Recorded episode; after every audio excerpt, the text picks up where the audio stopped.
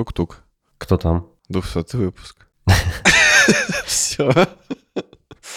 А потом взрыв, и ты добавишь фейерверки и оргазмичные звуки стонущих в оргии людей.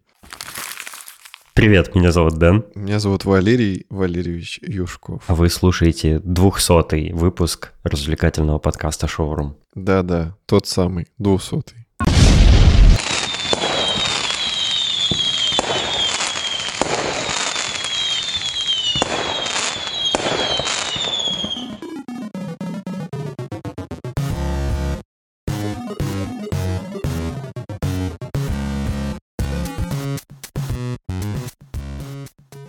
Я думаю, уже все ждут э, узнать, что ж там такое вообще было. Мне будет стыдно это рассказывать.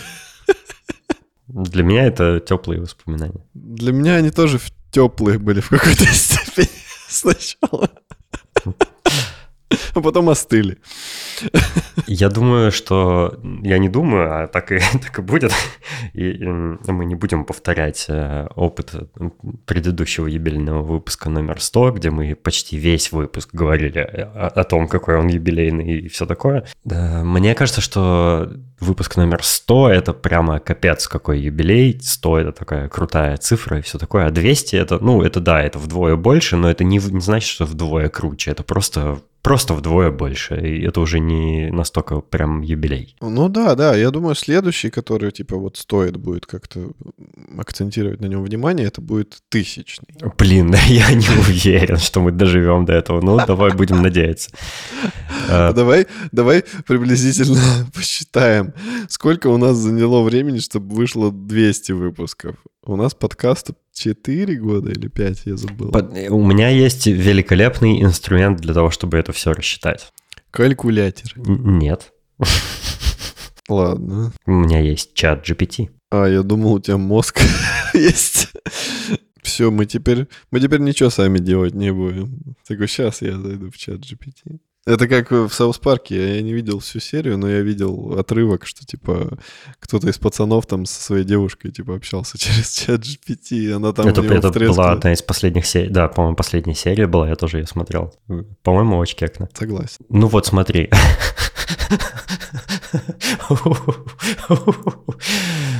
Э, я спросил у чат GPT, если подкаст выходит э, раз в две недели, сколько времени займет для того, чтобы выпустить 800 выпусков?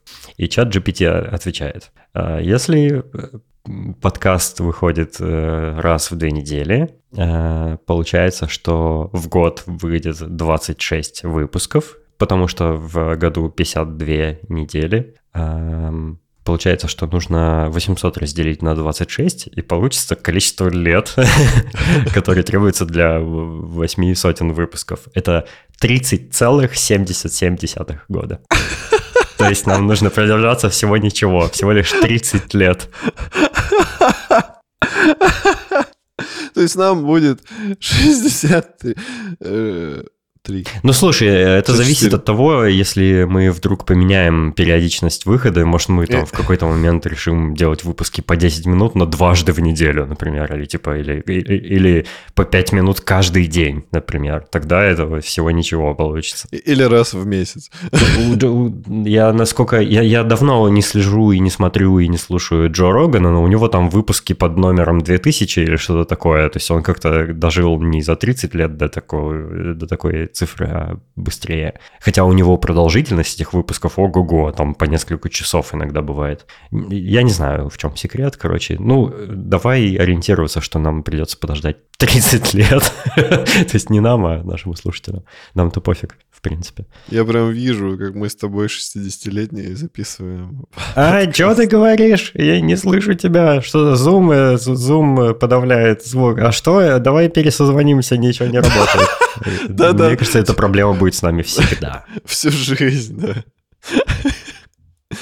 Мне ну, кажется, мне кажется, выпуски будет уже тогда нейросетка просто выпускать. Они проанализируют наши предыдущие 200 выпусков, и потом просто за нас будет говорить нейросеть с нашими тупыми шуточками, да, да, да. разговорами про видюхи. Блин, я, как... если честно, жду не дождусь этого момента, когда уже... Знаешь, ладно, ладно, я готов говорить самостоятельно. Пусть нейросеть хотя бы монтирует за меня, пожалуйста. Мне кажется, Почему вот до это, сих пор не кстати, сделали такого, да? Мне кажется, это, кстати, самое реальное вообще, что будет. Это Ре- довольно легко сделать, мне кажется, уже учитывая там современные технологии. То есть это даже и до всяких там э, искусственных интеллектов было просто сделать. Просто почему-то нет э, какого-то такого софта, который одной кнопкой э, делает монтаж, ну типа, чтобы было красиво. Просто нажал и все, и готово сразу. Сделай красиво. Никогда не забуду, когда я стоял на светофоре на мотоцикле. Я, по-моему, эту историю уже рассказывал. Э, И через дорогу переходил какой-то алкаш. Он шел через, через переход, и в какой-то момент он такой меня увидел, резко поменял направление, начал идти ко мне. Я такой, так, что происходит? Он подходит ко мне, показывает жест, э, типа, как будто он задирает руль мотоцикла вверх и такой говорит, Встает на дыбы. сделай красиво. И ты сделал? Нет, я не умею. И я, я и жить еще хочу, кстати. Поэтому я Правильно, трюки на правильно. мотоцикле не Тебе еще выполняю. 30 лет э, как минимум жить надо. Да-да-да. Живу ради шоурума. Я предлагаю, короче, э, о чем мы говорили. Я предлагаю сделать э, обычный выпуск, поговорить на темы, которые у нас, которые мы подготовили там за эти две недели. И мы еще объявим э, победителя нашего розыгрыша. Конечно же, мы не забыли об этом, не подумайте. Э, Но мы в целом хотим сделать обычный выпуск, потому что наши слушатели, которые там много лет уже с нами, там 5, сколько там, 5 или 6 уже лет, я уже даже не помню, сколько лет мы это делаем. Э, Тем не менее, э, люди нас слушают до сих пор, и это меня очень радует, хотя, э, по сути, мы просто с тобой болтаем, да, э, раз в две недели теперь. И, и за это нас любят. Так что в, в качестве как бы подарка нашим слушателям, я думаю, надо сделать просто хороший обычный выпуск. Согласен. Я, я согласен. И, как обычно, я начну его с глупой смешной истории, которая будет смешной, наверное, только для меня, но надеюсь, Давай, давай. люди порадуются. Для меня тоже будет.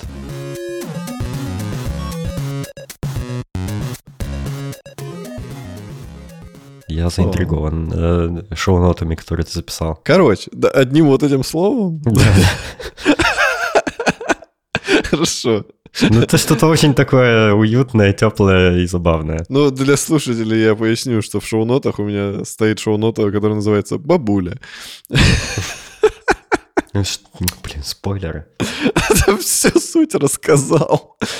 Короче, я каждую неделю хожу на массаж, и э, мой массажист работает э, в квартире.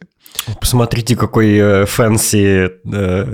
У тебя люксовый lifestyle какой-то. На массаж он ходит каждую неделю. Хотел бы я, чтобы это был такой массаж, который, типа, знаешь, релаксация, очищение чакр, расслабление. Может, ты еще на floating раз в неделю ходишь? Да блин, я бы хотел. Но нет, на самом деле это массаж из-за того, что у меня все-таки... На самом деле это массаж простаты.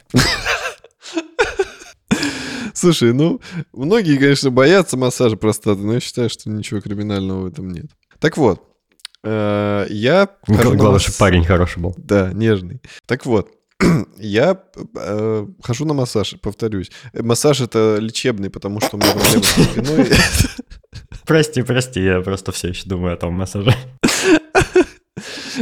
Так вот, у меня проблемы с позвоночником из-за того, что у меня был сколиоз в детстве, и я не занимался никаким спортом, поэтому у меня плохо развиты мышцы спины именно с левой стороны. И сейчас, когда я занимаюсь в спортзале, они укрепились, но все равно не до такой степени, чтобы у меня там периодически не было каких-нибудь защемлений или смещений. Поэтому раз там в какое-то количество времени я хожу на курс массажа. Вот. И сейчас вот я, я как раз на, на курсе. Курсю. Вот. Я, я, я подхожу к двери, э, звоню по домофон. Мне отвечает мой доктор, говорит, здравствуйте. Я говорю, это Валера, я пришел. Он нажимает открыть, и в этот же момент распахивается передо мной дверь, и там стоит бабушка. Типичная такая бабушка на улице плюс три. Она в э, шубе, в норковой, в огромной шапке, тоже меховой. И поднимает на меня глаза. И первая фраза, которую, конечно же, можно сдать, ждать от бабушки, когда она видит кого-то незнакомого, входящего в подъезд. А вы куда? А вы кто? Я такой... я обескураженный стою, ну, типа, я, я не был готов к такому повороту событий. Я говорю, я в, называю номер квартиры, 49-ю. Э, она такая, а, к Артуру. А моего доктора зовут Артем. Я говорю, да, да, к Артему. Она такая, а, Хорошо. Ну что, там скользко на улице? Я говорю, да, скользко, будьте осторожны. Вот, я говорю, даже вот здесь вот перед крыльцом скользко. А, потом он такая пальцем показывает. А вот здесь скользко? Я говорю, да а вот эта лужа, я говорю, да, лужа. Я говорю, лужа, а под ней лед. это, это была живая капча, она тебя не пускает в подъезд, пока ты не определишь количество автомобилей и светофоров и луж на, на дороге. Покажите лужи на этой картинке. Точно живая капча. Все бабушки это живая капча. Короче, она расспросила меня еще где-то про четыре картинки, которые она видела перед собой. Я ей вежливо ответил. Она такая, а я пошла, типа, вот до аптеки, мне надо лекарства купить. Я говорю, ну, удачной дороги. Она такая, а вы меня к ней проводите. Я такой, блин. Я говорю, ну, я остолбенел, на самом деле, не знал, что ответить. То есть, ну, по идее, если я скажу нет, то я буду плохим человеком, если я скажу да, то я опоздаю на массаж, потому что у него там расписано все очень четко, и как бы вести бабушку до аптеки, во-первых, хрен знает, где эта аптека, во-вторых, бабушки скоростью не славятся, они не как гепарды бегают, поэтому мне ее вести туда полтора часа, обратно еще два часа. Нет, если потом... что-то, если что-то где-то бесплатно, то как гепарда. Ну, ну да, да, но здесь придется свои кровные отдавать, э, поэтому еще она должна на кассе побеседовать будет с, с фармацевтом, рассказать ему. А, так еще и обратно ее надо отвезти. Видимо, Конечно, ты что? всю историю так, своей и жизни. И как ты поступил? Э, дилемма непростая, я тебе скажу. Дилемма непростая, но, к счастью, э, снизошла Божья благодать в виде молодой пары, которая следом за ней тоже выходила. Она их абсолютно, конечно же, не замечает. Она вот как встала в дверном проеме, так со мной и вела диалог. Они стоят сзади терпеливо ждут. И я говорю, я вас, к сожалению, не провожу. Я говорю, ну вот сзади вас два прекрасных кандидата, которые вам помогут. делегировал задачу. Да-да-да. Я просто в этот момент вижу, как улыбающаяся парочка уже поникла. Я думаю, ну сорян, ребята, я, мне вообще не в ту сторону, я еще и на массаж опаздываю. Они так на меня печально посмотрели. Она такая, кто? Где? Поворачивается. А вы кто? И давай им тоже допрос. А вы куда? А вы в какую? А, они такие, мы ваши соседи. Она такая, а Потом они начала выяснять у них, с какой квартиры и все такое. И я вот на вот этом моменте их оставил. Счастливо убежал на массаж. Было очень мило. Действительно забавная история. Я стараюсь всегда вежливо себя вести с бабушками, если они, конечно, не агрессивные. Да даже когда агрессивные, тогда я просто стараюсь быстро убежать. Ну, вот такая вот история. Для, для справки, для наших дорогих слушателей, Валера уже рассказал про другую агрессивную бабушку. В pre-show к 200 выпуску, поэтому добро пожаловать на Бусти и на Patreon. Да, и, и заметь, заметь, что с ней я тоже был предельно вежлив. Хотя меня назвали мышью. Вот, да. Если интересные подробности за небольшую плату, можете узнать. Да, Бусти Patreon.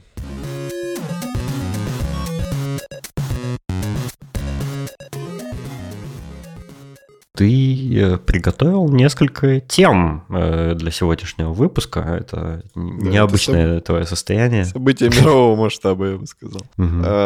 Ну, будем честными, автор этих тем не я. Ну, но, но я все равно в правильном направлении двигаюсь, я считаю. Нет, а одной темы автор не я, остальные вроде как я. Ну так вот, э, сегодня я бы хотел поговорить на такую тему животрепещущую, особенно в условиях нынешней э, обстановки в мире, э, которая уже довольно тревожная в течение как минимум трех лет.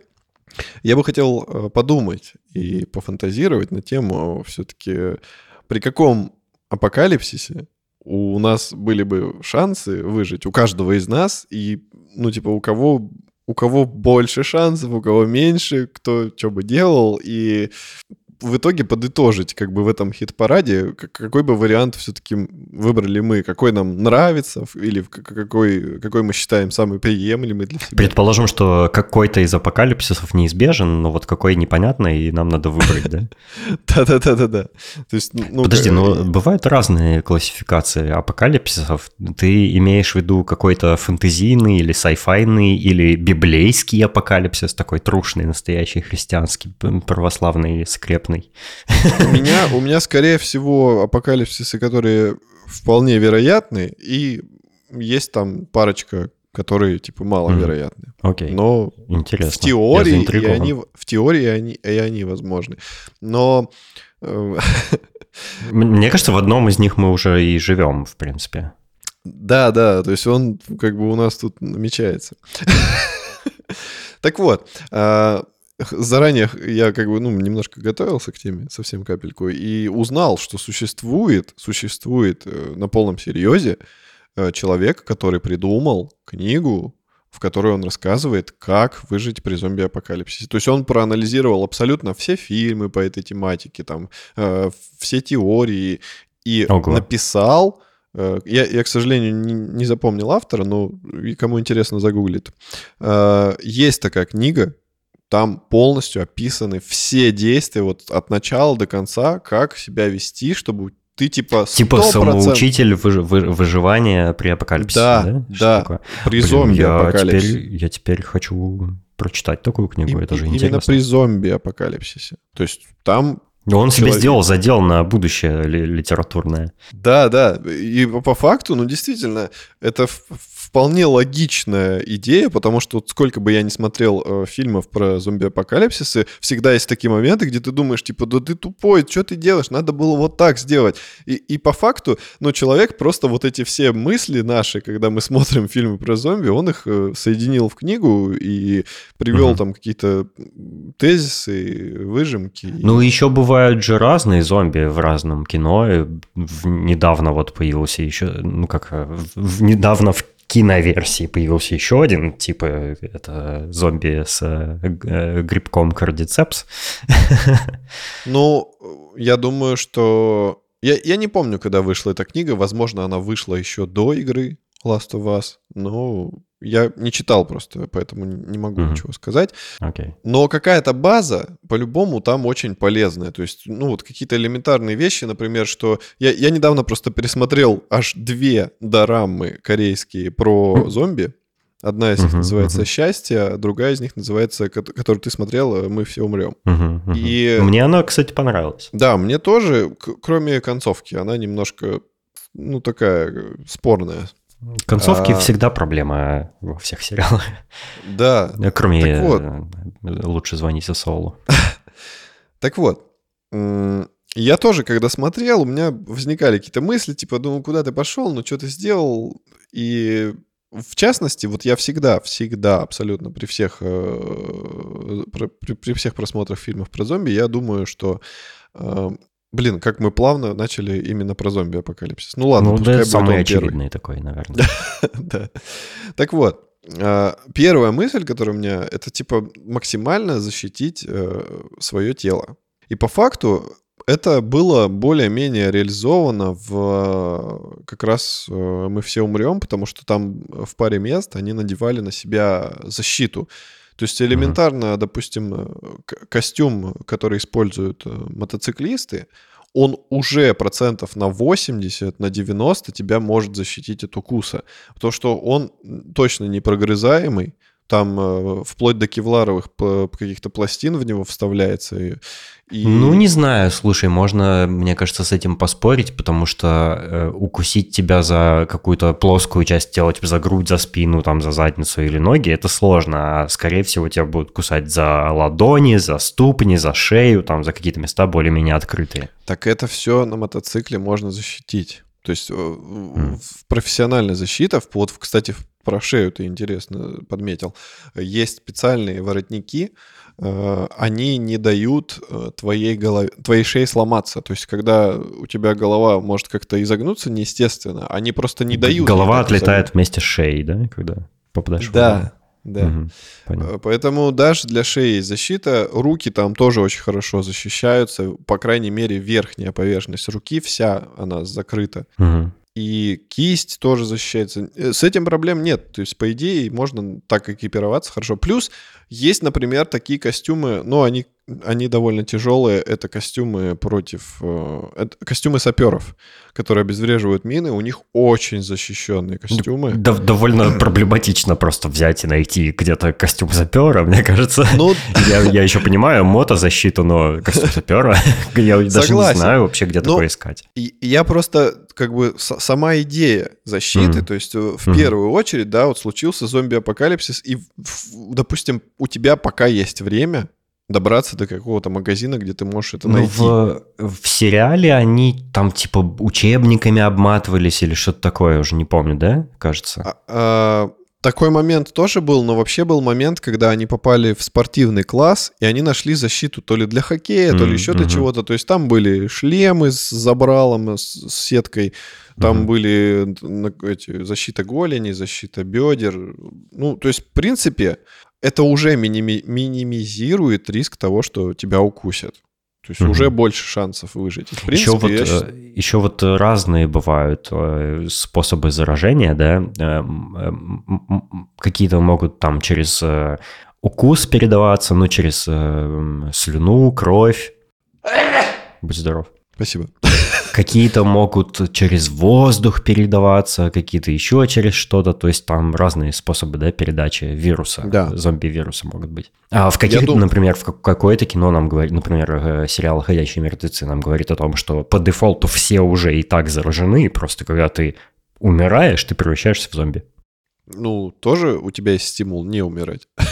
Ну да, да. А, я думаю, что вот как раз в книге этого автора я думаю, он расписал различные варианты течения зомби-апокалипсиса. Типа, при, mm. какие, какие виды заражения. Ну, чаще всего все-таки по статистике это именно укус, либо через кровь. То есть через открытую mm-hmm. рану кровь зараженного попадает в твою кровь. Вот как было, например, в «Мы все умрем», там, там как раз наглядно было показано, как через кровь заразили человека, а не через укус. А, поэтому вот давай, э, раз мы начали зомби-апокалипсиса, то есть я вот со своей колокольни хочу сказать, что в первую очередь я при возможности бы, ну, так как я мотоциклист, у меня уже есть защита, поэтому я бы при первой возможности снарядился с ног до головы во все, то есть надел бы и мотобот, и шлем в том числе я бы надел, потому что это тоже хорошая защита. Э, взял бы что-нибудь такое, чем можно отбиваться, э, либо, ну, ты понимаешь. Как, как бы я поступил, ну, во-первых, я бы, наверное, проанализировал ситуацию там в первый час этого события, потому что нужно понять, э, где ты находишься, как ты можешь защитить свое жилье, как тебе нужно там раздобыть еду, э, воду, электричество, там связь, возможно, что-то такое. То есть надо, надо понять вообще, то есть можно одеться, да, но если там орды зомби, то вряд ли тебе вообще какая-то защита спасет, тебе просто руки-ноги поотрывают нахрен и все вместе с защитой. Э, то есть надо понять, э, как, как вообще поступать, и, ну, это, это хороший вопрос. Надо, наверное, все-таки эту книгу прочитать. Может, человек там больше, чем две минуты подумал над этой темой, не как мы. Э, но я тебе скажу, что зомби-апокалипсис, наверное, не мой любимый вид апокалипсисов, поэтому... Согласен, мне тоже Я, не наверное, нравится. пожалуй, я не стану к нему готовиться. Ты меня заинтересовал этой книгой, я, наверное, прочитаю ее, но, в принципе, мне кажется, это маловероятно. Хотя ну, новые штаммы ковида, хрен знает, как они там работают. Во-во, там недалеко и до кардицепса. Ну, ты правильно сказал по поводу вот подготовки именно в плане и жилища, и каких-то пропитания. Это, Транспорт, это топливо, э, не знаю, если ты живешь в многоквартирном доме, может быть, надо как-то там скооперироваться с соседями, что-то придумать вместе. И если вы собираетесь куда-то уехать, э, ну, опять же, транспорт, с кем ты едешь, что с собой взять надо, медикаменты какие-то, может быть, там. А еще, например, если ты... Вот я живу на, на первом этаже. А вот, может, мне не стоит на первом этаже тогда жить, может, надо повыше забраться, или наоборот, куда-то под в бункер, под землю, там, в подвал, я не знаю, куда-то спрятаться. В этом плане в России есть множество плюшек, которые очень такие полезные в плане зомби-апокалипсиса. Например, то, что у нас очень жесткие двери в подъезд, металлические, с домофоном, их точно зомби не откроют. И у нас э, есть такая добрая традиция уже со стародавних времен, что у жителей первых этажей на окнах решетки. Это прям mm-hmm. вообще очень классный must-have, который точно тебя защитит от того, что они попадут каким-то образом в твою квартиру. Ну и на своем примере могу сказать, что вот у меня возле квартиры, например, лента э, магазин, там очень много продуктов. В первую очередь я бы, конечно, рванул туда, буквально там 5 ну, метров надо все пройти. Все туда в первую очередь рванут и быстро разграбят эту ленту. Да, да, ну в этом месте как бы надо ну, действовать быстро, как, как и всегда в ситуациях апокалипсиса. А, еще же, еще же опасность есть одна, которую я совсем забыл. Это другие люди, потому что они тоже будут враждебно к тебе настроены. Они будут в первую очередь защищать свою жизнь, а не твою, и поэтому, возможно, тебя кто-то тоже может убить в борьбе за те же продукты или лекарства. Ну да, но это скорее уже на более поздних этапах, когда уже начнется дефицит. Не, ну представляешь, паника, все хотят куда-то уехать, ты берешь по, по первую попавшуюся открытую машину, например, или кто-то кто-то умер уже, кого-то съел зомби там, и он открыл машину, и ты хочешь на ней, сесть в нее уехать там, ну что-нибудь такое. То есть, да, это очень вероятно.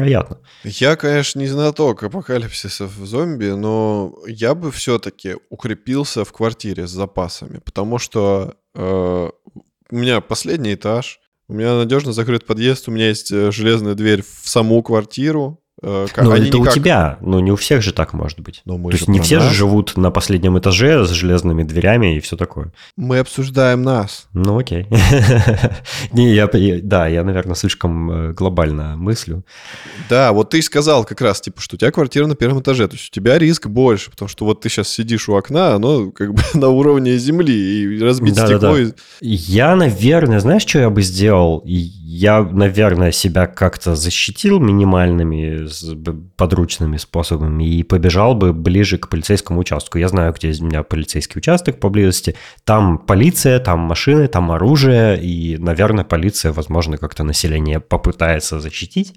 Я бы побежал туда. Вот, по поводу оружия тоже хороший совет, потому что я вот, например, знаю, где у меня возле дома ближайший оружейный магазин. Он, в принципе, не сильно далеко, и до туда можно добраться.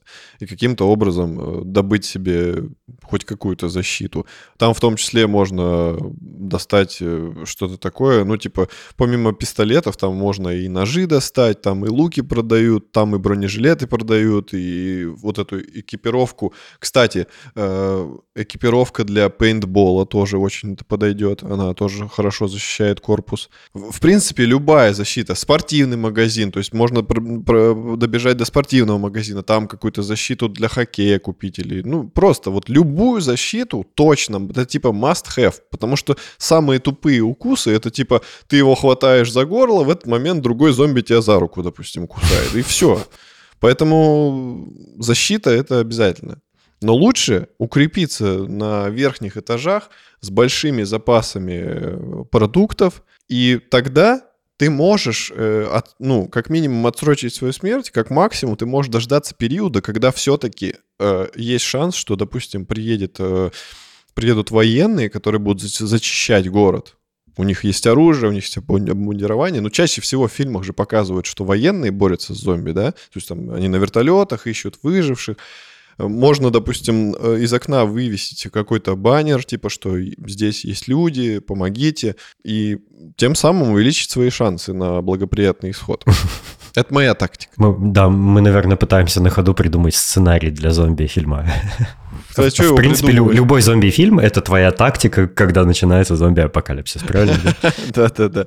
Ну, просто э, действительно э, надо учитывать все-таки тот фактор, что в момент паники, когда тебе страшно, ты либо, наоборот, у тебя адреналин заставляет мозг думать максимально быстро, либо ты впадаешь в какое-то оцепенение. Поэтому непонятно, э, как мы с тобой себя можем повести в такой ситуации. Потому что мы сейчас можем там кочевряжиться и говорить, типа, я сделаю то, я сделаю это, а по факту мы обкакаемся, описываемся и нас укусят тут же. Вот я тоже только что, что об этом подумал. Наверное, первое, что я сделаю, это поменяю нижнее белье. Зачем менять? Уже никто тебя не осудит. вокруг зомби. Чтобы ходить удобнее было, я не знаю. Я думаю, это последнее, о чем ты будешь думать, что у тебя намокли штаны. Раз мы начали с таких э, киношных более вариантов, то я предлагаю следующий апокалипсис выбрать. Э, это апокалипсис с роботы, искусственный интеллект что они сломают все-таки тот закон, который в них заложен, что человеку нельзя носить э, вред. И каким-то образом техники, да. Да. И что они все-таки решат, что мы ненужный мусор, и все-таки без нас будет лучше окружающему миру. Я, кстати, с этим заявлением согласен. Я, планета с тобой тоже согласна. Вот. И... Это было в, в, в одном из эпизодов, э, э, в одном из эпизодов э, секретных материалов было, что там был джин, который исполняет желание, и там, конечно, Малдер загадал желание, чтобы во всем мире был, был мир, не было войны, не было никаких споров и розней между людьми, и все жили счастливы в мире, и просто Джин удалил из мира всех людей. Прикольно. Ну, да, в нашу эпоху, вот сейчас, когда у нас, я не знаю, какой-то дикий скачок э, в виде искусственного интеллекта, который, не знаю, рисует нам хомяков в доспехах времен Властелина колец, точнее, не времен, а Властелина колец, которые едут на гигантском тиранозавре и стреляют из пулемета, мы, мы, мы, мы уже видим, что они это могут, мы видим, как общается тот же чат GPT. сложно это искусственным интеллектом пока назвать, э, ну, это даже, даже всякие совсем э, новые вещи, типа чат GPT, э, этот, э, GPT-4, тоже пока еще как бы с натяжкой можно искусственным интеллектом назвать.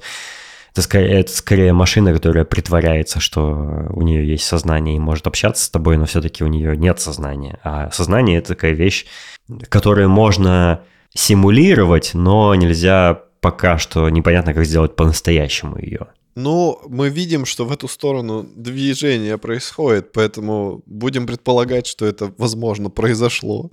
И тогда угу, у нас угу. проблемы.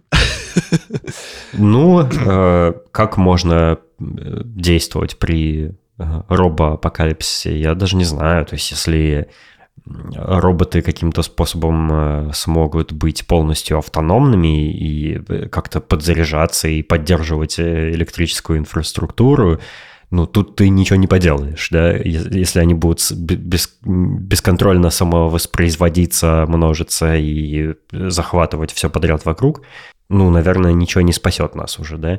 А если нет, то, ну, надо просто пересидеть дома 24 часа, все батарейки разрядятся и все.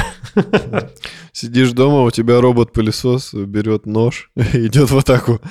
Ну, у меня робота у меня есть умные лампочки, но я не думаю, что они как-то мне навредить могут. Э, разве они... что термостат может меня зажарить дома заживьем. Не-не-не, умные лампочки начнут э, какой-нибудь э, делать э, вспышки, которые как-нибудь влияют на не, ну, когнитивные решение способности. Такой, да, решение такой проблемы очень простое. Я просто роутер отключу и все. Правильно. А, ну, я вообще, как бы, если думать о, о таком сценарии, мне кажется, что это будут не роботы, как, типа, мы, в голове себе представили, что такой терминатор идет, а это скорее будет именно вот эта система, какой, какой-то, какой-то общий интеллект для всех э, электрических штук, которые нас окружают, и, допустим, какая-то центр... Интернет вещей. Мозг, да, центральный мозг, который находится, он сможет контролировать там двери, светофоры, не знаю, гидроэлектростанции, все, где есть какая-то автоматика, которая привязана к электронному управлению, и просто таким образом нас уничтожит. Допустим, не знаю, на гидроэлектростанции просто возьмут и сбросят воду и затопят весь город. То есть это уже будет как бы другой апокалипсис, ну, типа, мы будем спасаться угу. от воды, например. Но по факту... Такой э, стихийный э, более уже. Да, теоретически да, у нас уже очень много завязано на электронике, поэтому, в принципе, если это все как-то к сети подключено, то при желании они могут, там, не знаю, рассчитать масштаб ущерба, там, навредит это им или не навредит, э, как именно нас, допустим, убрать из всего этого мира. И Э, тот же там чат GPT придумает сценарий, как это все провернуть с минимальными потерями именно для, для него. вот, рассчитает там... Слушай, ну мне плотины. кажется, это тоже довольно маловероятная ситуация. То есть э, э, прикол апокалипсиса в том, что они маловероятны все, но ну, кроме некоторых, например, экологического какого-нибудь. А, я имею в виду вот такие более-менее фантастические да, сценарии, они маловероятны, потому что я не думаю, что э, автоматика каких-нибудь э, гидроэлектростанций или атомных станций, она вообще подключена к интернету потому что это просто тупо небезопасно. Ну, это нельзя просто делать, и все. Я думаю, она там офлайнная, локально, локальная какая-то, и люди управляют всем. И там и не наверняка, а там 100% есть системы аварийного отключения, бла-бла-бла и всякое такое. То есть там 500 уровней защиты от дурака, от вмешательства, от взлома, от захвата, от всяк всякого, да. И все эти вот все важные инфраструктуры наверняка защищены и так. Вот. Другое дело, что то, что остается подключенным к интернету, э, оно все еще может быть смертельно опасным. Э, ну, как ты сказал, там какие-нибудь светофоры, то есть можно там запросто такую, такую аварию устроить где-нибудь э, на каком-нибудь шоссе, что мама не, не горюй. Или какие-нибудь системы связи, там, а, а, ави авиадиспетчерские какие-нибудь или что-то такое, да? Ну, mm-hmm. или, или, например, даже если Э, искусственный интеллект э, будет обладать э, сознанием, ну, что подразумевается, да, то он может просто в, в политическом смысле чего-то такого натворить, кем-то притвориться, что-то такое да. сделать, что начнется просто атомная война и Я и как раз такое. хотел про это сказать, да. Я а, согласен. Ну, ну, я думаю, что тут стратегия человечества должна быть такая, что ну все все важные какие-то жизни важные для жизни инфраструктуры должны быть отключены, ну, должны быть офлайновыми, но с другой стороны, эм, мы, наверное, я думаю, что мы недооцениваем, ну вот так, если просто пофантазировать, да, мы не учитываем, что э, интернет – это не все, что вокруг нас происходит. Есть радиоволны, есть световые сигналы. Э, если э, искусственный интеллект обретет сознание, он найдет э, миллион способов общаться, не только по интернету, по, по электрической сети, по радиоволнам, там что угодно можно придумать, и этих способов связи столько, что ну, ты просто не сможешь просто все их обрубить. Да, да, да, да. Э, тут э, я даже не знаю, что делать. Ну, наверное, просто как простой человек, да, чтобы спастись, ну, тебе надо пережидать, сидеть и надеяться, что кто-то будет постепенно обрубать все способы связи для этого искусственного интеллекта, отрубать электричество там, ну и все такое. Но просто а, а, выключение электричества глобальное – это само по себе полнейшая катастрофа, и я даже боюсь представить, что может случиться, если просто везде отключить хотя бы электричество. Это уже, уже само по себе апокалипсис будет. Ну да, да. Что там дальше? Что еще есть по списку? Давай, следующее. Интересно. А, сейчас. Ты меня прям раззадорил. Ну, э, э, сейчас, конечно, будет как раз тот сценарий, который маячит на горизонте. Это как раз э, военная сторона. Это ядерные бомбы, военные конфликты, массовое уничтожение жизни.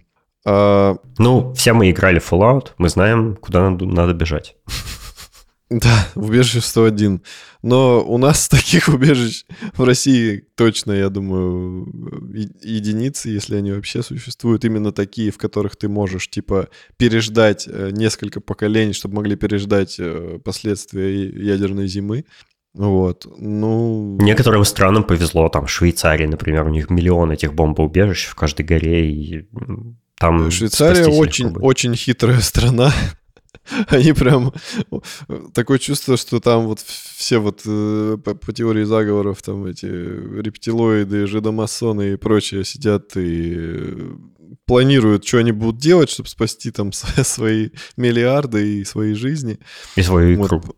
И свою икру, да, поэтому они заботятся об этом. И Том Круз переживет ядерную войну, ведь мы все знаем, что у него есть бомбоубежище. Он просто на, на истребителе улетит на Луну. Да, я не удивлюсь, что у него есть своя орбитальная космическая станция, куда он может в любой момент свалить, и у него там будет до конца жизни запас э, еды, не знаю, женщин и прочих радостей. Вот. Ну, э, что остается нам, простым смертным? Да ничего не остается, потому что, скорее всего, это избежать. Ну, э, Смотри, я думаю, можно же как-то просто... Э, у нас были в школе уроки ОБЖ, и у нас были там э, такие уроки, на которых нам рассказывали, что делать там при ядерном взрыве, да? Э, ну, нужно э, максимально себя обезопасить э, где-то в каком-то здании с крепкими стенами. Метро. Не показываться там в окна. Желательно, может быть, какие-то подвалы, да, найти крепкие. То есть под землей, под землей теоретически это самое безопасное место, потому что ты со всех сторон окружен землей толстым слоем земли, которая там как-то задержит радиацию, как-то задержит э, тем, разницу температуры, взрывную волну там и вся, всякое такое. Да? И в этот момент у нас снова отсылка к бабушкам и дедушкам, э, которые максимально подготовились к ядерной войне, потому что у каждого... Они заранее купили себе место на кладбище, ты имеешь? Нет. Нет, у каждого уважающегося бабушки, дедушки есть погреб. Знаешь, вот эти во дворе, там часто у нас в Новосибирске встречаются, что есть либо какое-то овощехранилище, общее, где у каждого своя ячейка, либо такие штуки, как именно индивидуальные погреба, когда ты идешь и на газоне... Слушай, а они, они все еще существуют, индивидуальные Кое, погреба? Кое-где, да, я видел. Офигеть. Я, я помню такую вещь, то есть э, какое-то время в моей жизни, то есть у нашей семьи тоже был погреб, но это, это, это такая странная идея. То есть это яма в земле с дверцей. Это, что это вообще? Кто такой придумал? Это, Блин, это, это странная странно. идея только для нас с тобой, а для людей, которые, у которых есть огород, которые любят сами что-то выращивать, там картошку, не знаю, какие-нибудь огурцы, мариновать помидоры, это вполне себе классная идея, и по факту это, это уже подготовка к тому, что ты там будешь пережидать э, что-то. Вот ты залез, у тебя тут э, эти лисички маринованные, там картошечка, огурчик, огурчики, помидорки. Там... Не, ну, э, во-первых, погреба обычно довольно маленькие. То есть там там вся семья туда даже не, не, ну, не влезет, скорее ну, всего. давай рассматривать одного человека хотя бы. Во-вторых, самое, самое критически важное, э, там не будет воды и воздуха. И, вот и, и, да. и вот эта дверца сверху, которая тебя закрывает, она тебя ничего не спасет вообще. Но все равно ты будешь защищен, защищен хотя бы с, с боковых сторон. Мне, есть, мне а... кажется, погреб это больше подходит для зомби-апокалипсиса в качестве э, убежища. Не, ну смотри, ударная волна, она же, получается, идет горизонтально, а не вертикально. Слушай, ну поэтому... там, там и верхний слой земли снести может, и твою дверцу погреба твою просто она улетит как перышко, и, и расплавится, и, и она температуру не задержит, радиацию не задержит, то есть там прям полная Ну, это еще будет. тоже надо учитывать тогда, как бы, ну, твою Там геопозицию прям... по отношению к взрыву. Потому что если ты будешь, ну, не в эпицентре... Понятно, в эпицентре никто не выживет. Но если ты будешь где-нибудь, допустим, на окраине города, докуда только волна будет идти, то, в принципе, твои ну, шансы да, да. все-таки Если твой погреб просто от сотрясения земли просто тоже не схлопнется и не, не погребет тебя за, заживо, э, конечно. Но вообще идеальные типа бомбоубежище это вот какое-то такое основательное с бетон, ну это как бетонными стенами, то есть полностью метро. бетонная коробка. Метро. Ну ими, да, метро, кстати, да, да. Если тоже его, например, не затопит, что в Москве, например, метро, мне кажется, в первые минуту затопят все сразу. Там же ну, оно под, под, под слоем, под реками находится. Слушай, ну, насколько я знаю, как раз в метро, ой, в метро, в Москве э, метро проектировали прям под я, ну, я не думаю, что все станции, но большое количество станций спроектированы именно, чтобы ты мог э, там mm. пересидеть, ну, да, потому да, что... Да. Ну да, метро — это самое очевидное такое, куда надо бежать. Вспомним игру «Метро», э, это самая серия игр «Метро», «Метро», «Метро», mm. «Метро». Метро, да. Я подумал про магазин. Вот. Эм, поэтому, да, искать куда глубже спрятаться, это, я думаю, must have. Ну, и, ну в, и... в конце концов, канализация. Да, да, да, как вариант. Плюс это способ передвигаться по городу. По... Ты можешь, допустим, от эпицентра, ну, подальше как-то через канализацию двигаться, двигаться и дойти до какого-то момента, где ты сможешь там на поверхность уже попробовать выйти. Ну и применяем все те же правила, что при зомби-апокалипсисе. Это э, э, еда, какая-то защита тела, оружие, желательно радиоактивный костюм. Там же еще есть целый ряд э, мер предосторожности от радиации. Типа одна из самых э, опасных вещей это радиоактивная пыль, которая может в твои легкие попасть, и тебе там кошмарно заряд. Советую, конечно, на этот счет посмотреть эм, э, сериал Чернобыль. Да, да, действительно.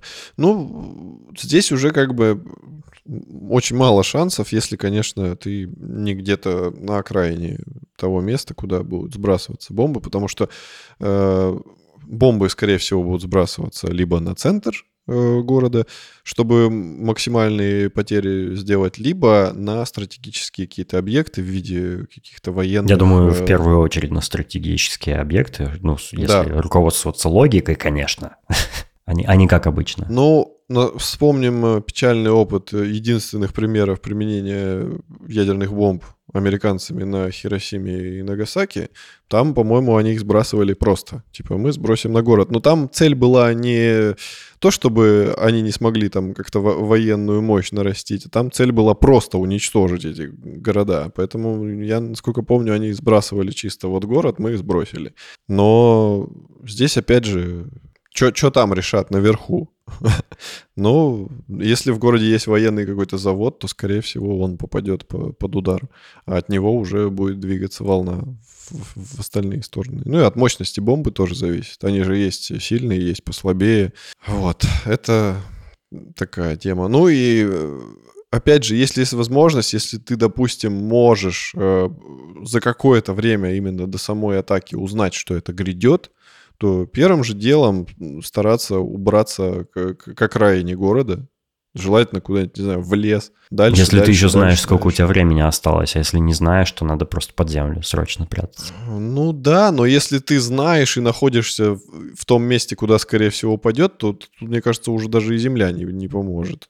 Потому что вот, например, взять, э, если Новосибирск, то у нас какая особенность нашего метро? Она заключается в том, что оно у нас не глубокое, в отличие от московского и питерского. Потому что я, насколько помню, в Питере, типа, ты на эскалаторе едешь чуть ли не 10 минут. И там понятно, что оно на, на гигантской глубине находится. У нас новосибирский метро очень неглубокое прям очень. Потому что у нас эскалаторы, ну, типа, как, как вот в торговом центре длина эскалатора, у нас такой же длины в метро и защитный слой, он, ну, не очень большой. Что там, какой следующий апокалипсис? О, мне так рот устал. Следующий апокалипсис — болезни. Тоже довольно... Но это реалистично уже, довольно да. реалистично, То да. Есть... Э, тут уже... Уже... Не, ну мы, мы знаем, что надо делать. Носить маски и мыть руки. Здесь в первую очередь, конечно, я как, я как маляр, я человек подготовленный. И если это какая-то через дыхательные пути, то у меня на этот случай маски всех сортов и систем фильтрации, поэтому здесь я подготовлен. У нас есть также защитные очки, и примитивные какие-то костюмы, которые ну, защищают э, кожные покровы. Поэтому в такой ситуации я в первую очередь это все Кожные на себя... покровы. Эпидермис. Э, в первую очередь я все это на себя надену, и уже дальше как-то начинаешь думать, что делать дальше. У меня это Конечно, скупать срочно всю туалетную бумагу в супермаркетах. Да, и помнишь? видеокарты скупать. Чтобы было чем себя занять, сидя дома. Ну, э, болезни, мне кажется, более-менее понятно. То есть, если, э, если ты Ждать самоизолируешься, самоизолируешься до дома, то просто нужно слушать, э, ну, там, по, по радио. По радио. В Твиттере, короче, объявят там э, это как-то организация всемирного здравоохранения, наверное, объявит какие-то меры, ну, какие, какой-то гайд, да, как надо поступать, что делать, где, как, как изолироваться, как долго. Э, куда ходить, куда не ходить, там маски и все такое. Э, я думаю, нас проинструктируют, если, правда, это не что-то совсем такое чудовищное, как, как зомби-вирус. Это же Ну в каком-то да. роде тоже болезнь, да? Или, или что-то такое максимально фатальное, когда ты, типа, не успеваешь даже ничего предпринять. Типа, вот там возле тебя чихнули, и ты умер. Ну, максимально закупориваешься у себя дома и сидишь, и никому не открываешь, и все. И не заказываешь э, Яндекс Еду.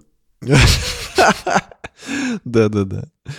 Ну, вот, вот, да, такой вот апокалипсис. В принципе, мы его немножко э, коснулись, скажем так, когда был ковид. Вот, поэтому приблизительно знаем, что делать. А, ну и следующий апокалипсис это у нас будет э, катастрофа внеземного происхождения. Мы подразумеваем под этим э, какие-то астероиды, там, метеориты и вот это все. То, что может упасть на Землю. По факту, ну, Тут вряд ли как-то можно подготовиться, если, конечно, э, какие-то космические службы предварительно не проинформируют, и что есть какое-то время, допустим, хотя бы э, покинуть территорию потенциальную, куда это все может упасть. Ну, конечно, начинаем делать именно так. То есть в первую очередь садимся в машину и мчим от этого места как можно дальше. Тут уже даже, скорее всего, не надо думать о каких-то э, о пропитании, там, о какой-то защите самого себя. Здесь именно важна скорость, максимально удалиться от точки соприкосновения и уже ну, там, там уже по месту думать, куда ты уже приедешь. Но здесь... ну, еще, за, это, еще зависит, тв- твой шанс спасения зависит от размера этого тела, которое врежется в землю. То есть, может быть, и такого, оно такого размера или летит с такой скоростью, что вообще ничего тебя не спасет, и просто вся планета напополам расколется и, Да, и, и да. сломается. Э, У меня, у, меня, у меня на этот счет тоже есть рекоменда- рекомендация фильма. Это да, э, «Смотри наверх». А, Или «Не смотри наверх», я уже забыл. «Don't look up». Да, да, да. С И либо меланхо- меланхолия. А, Там тоже про это. Да, миллион э, фильмов есть про, э, ну, с таким сценарием. Ну, в- а в таком сценарии нужно как бы просто принять этот факт и постараться прожить оставшееся время, ну, хорошо.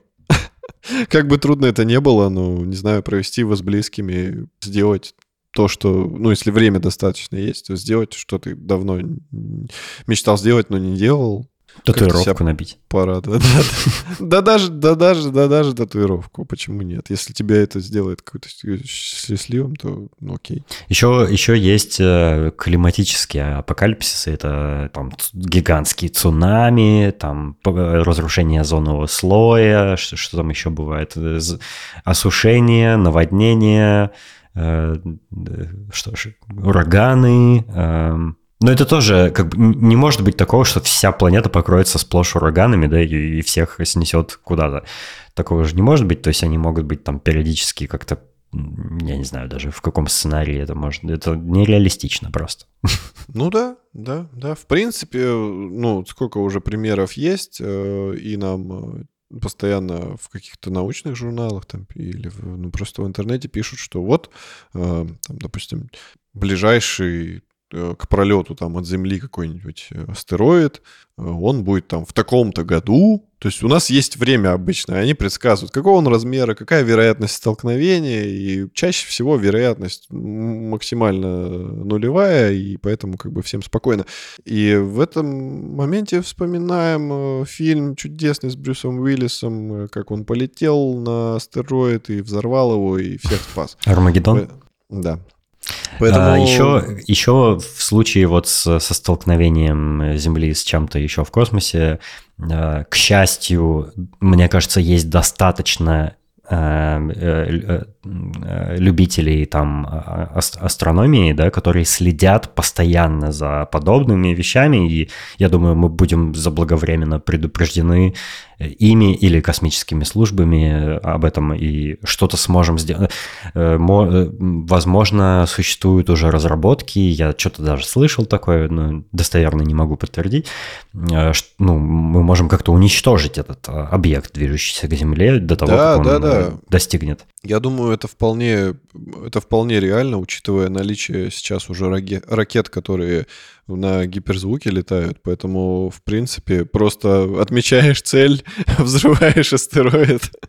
Здесь, ну, именно вопрос э, дальности полета и меткости. Э, Наполняешь целую ракету э, смартфонами Galaxy S что-то там, и они все взрываются там и уничтожают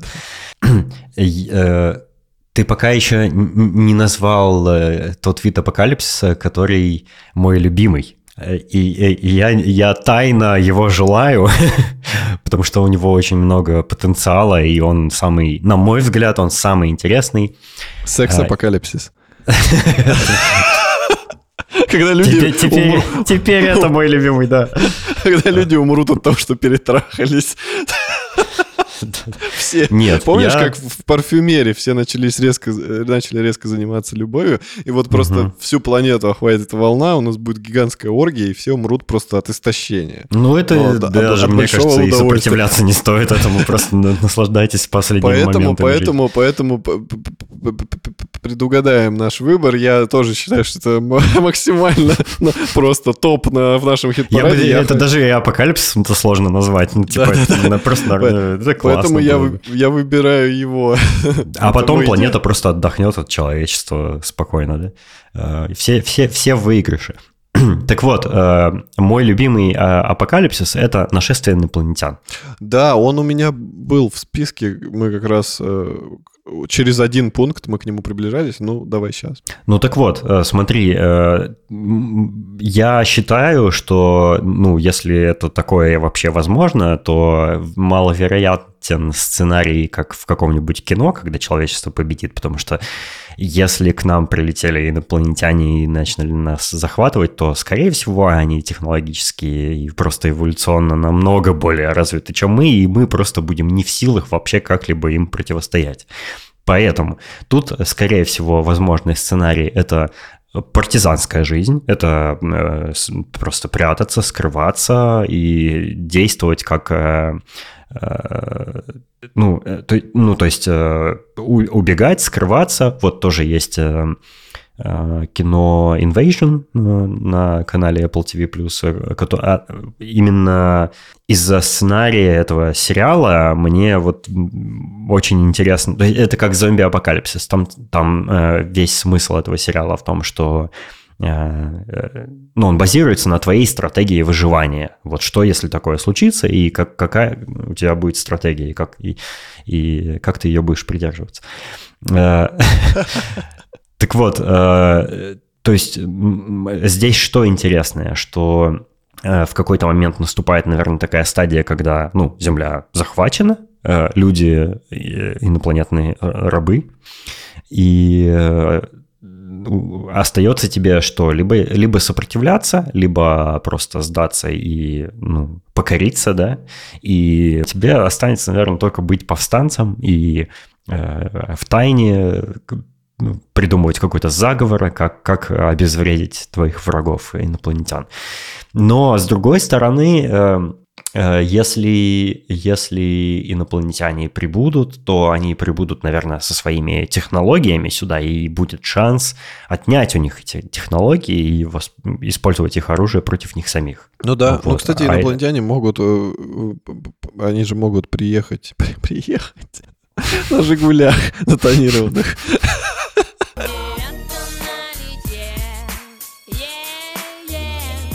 Нет, они же могут прибыть, знаешь, типа, на, допустим, упал какой-то маленький астероид, и они прибыли в, в виде опять того же вируса, да, то есть которым, которым ты заражаешься, они начинают жить в твоем организме, то есть особых технологий-то у них нет, но ты, допустим, станешь их э, колонией, они будут в тебе расти, допустим, размножаться, ну, типа такие более-менее примитивные, Фу. потому что ты же сейчас говоришь про э, высший интеллект, что они там целенаправленно прилетели, супер развитые, а они могут просто быть инопланетная форма жизни, но они примитивные, они прилетели и там размножаются путем того, что тебя используют как какой-то сосуд. Э, так, такой вариант, вот э, это уже, наверное, более сложный, его можно отнести и к внеземному вторжению, и к болезням. Ну, Здесь я думаю, уже... внеземное вторжение — это когда это совершается целенаправленно, с целью захвата, а это просто стихийная инопланетная болезнь, получается, это другой вид апокалипсиса, наверное. Mm, ну, хорошо. Это по подвид подвид. Ну да, да, да. Ну, тогда просто те же меры, наверное, предосторожности, что и при болезненном апокалипсисе. Не облизывать астероид. Что?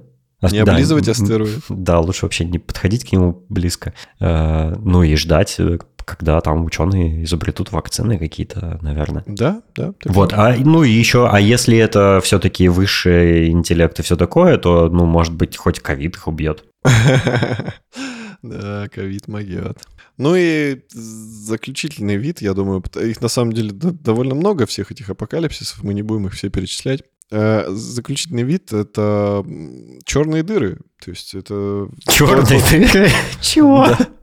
Черные дыры. Это, это отдельный то, вид апокалипсиса? Да, да, да. Это именно то, чем нас пугали при создании Большого адронного коллайдера. Это то, что там а. максимально что-то там синтезирует отрицательную эту материю, там будет бах дыдыщ, и нас всех просто... Как-то это было неожиданно для меня. Типа, черные дыры нападают на, на людей или что? Черные дыры нападают на людей, это я такое на порнохабе видел. Дыры. Ну, что, что тут можно поделать? Э, ничего. Если черная дыра, хоть одна вообще, хоть поблизости к Земле появится, то все, уже никому никак не спастись. Да, да, поэтому здесь только превентивные меры ученым нашим добра, здоровья пожелаем. Всех чтобы... их вздернуть надо, этих ученых, они все от лукавого. На костер, Земля плоская, вращается солнце вокруг нас, а не мы вокруг солнца. Не, я, я ученым э, доверяю, и я не доверяю инженерам некоторым, но ученым доверяю, и э, я думаю, ну, они знают, что делают. То есть я даже не знаю, что я делаю, не говоря уже о них. Ну, короче, надеяться все-таки на их интеллект, на то, что они максимально точно все просчитают именно по науке, там, без каких-то погрешностей и прочего, и будут э, Да, они, они как в кино Спайдермен, да? Спайдермен, это что не так было? Ну, доктор Октавиус там что-то какие-то черные дыры пытался какие-то сделать или что-то такое, а, я не помню. Короче, э, надеемся на их квалификацию, на квалификацию инженеров-исполнителей, что они не будут на, на каких-то гастарбайтеров нанимать, чтобы какие-то сложные технологии там делать.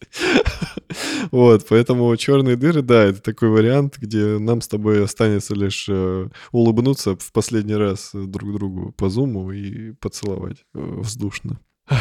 Вот. Поэтому вот такая вот у нас вышла тема, такие рассуждения. Как мы выяснили, наш самый идеальный апокалипсис — это секс-апокалипсис. Ну, давай ради, ради, ради приличия мы назовем второй, который после него идет. Вот из тех, что мы перечислили. Ну, Какой это, я, я считаю, что а, инопланетный. Да, все, э, все, то есть инопланетяне. Блин, ну, не получится с тобой поспорить, потому что я тоже его предпочту, потому что это как минимум будет интересный апокалипсис, а не такой, что ты, ну, типа, просто умрешь по итогу. А так ты хотя бы такой, типа, ну, при мне инопланетяне прилетели, ну, как бы уже жизнь прожита не зря, потому что они ни при ком не прилетали. Ну, кроме египетских фараонов, да, когда они пирамиды им построили. Ну, это известно, да. Да, известно. Долго не летят, просто много времени прошло, хочется новых пирамид.